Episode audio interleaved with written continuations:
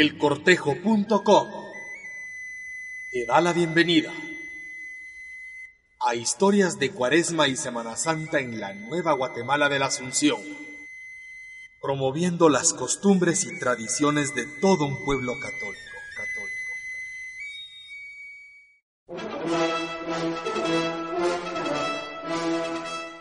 Amigos, iniciamos el tercer viernes de Cuaresma.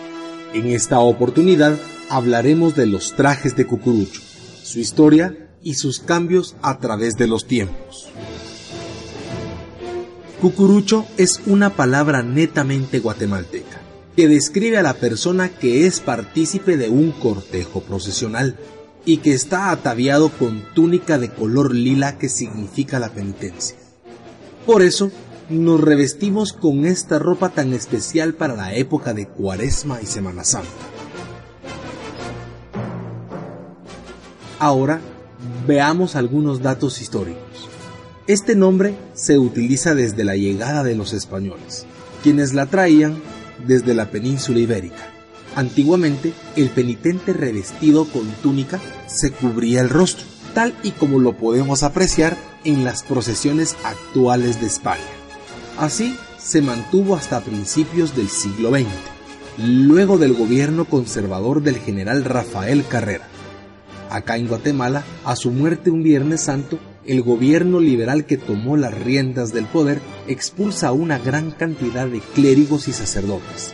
Asimismo, conventos de monjes y monjas. Llegó el año de 1908. El presidente de Guatemala era el licenciado Manuel Estrada Cabrera por temor a un atentado cada vez que algún cortejo procesional pasaba enfrente a casa presidencial en la palmita hoy actual zona 5 de la ciudad, hacía que cada uno de los penitentes se descubriera el rostro para evitar algún ataque enemigo.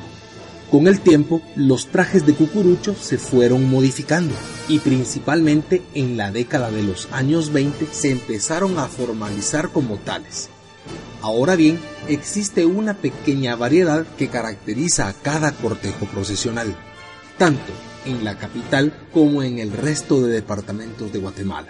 En el caso de la capital, para la mayoría de cortejos de la cuaresma se utiliza traje completo de calle, o en algunos de ellos se utiliza túnica, capirote morado y cinturón, paletina y guantes negros, o blancos según sea el caso. En algunas ocasiones solo se utiliza túnica, capirote morado, guantes y cinturón negro. En el caso de todos los cortejos procesionales de la antigua Guatemala, se utiliza el capirote o el famoso tapasol de color morado, escudo de la hermandad en el lado izquierdo y guantes blancos. Y el resto de departamentos de Guatemala utilizan también esta modalidad. Jueves Santo es un día muy especial y ahí los colores cambian, de negro a color blanco, refiriéndonos específicamente a la paletina, cinturón, bandas y guantes. El capirote es sustituido por el casco de color morado, con una borla blanca en la punta del mismo. En Viernes Santo ya es tradicional que el luto sea completo y en todos lados se reviste de traje negro o túnica, capirote, guantes cinturón y bandas del mismo color.